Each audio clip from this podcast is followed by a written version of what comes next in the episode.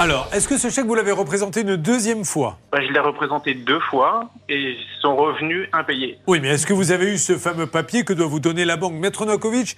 Vous explique une nouvelle fois que quand on vous fait un chèque en bois, vous détenez quand même une arme. Comment ça se passe? La règle d'or de Maître Novakovic.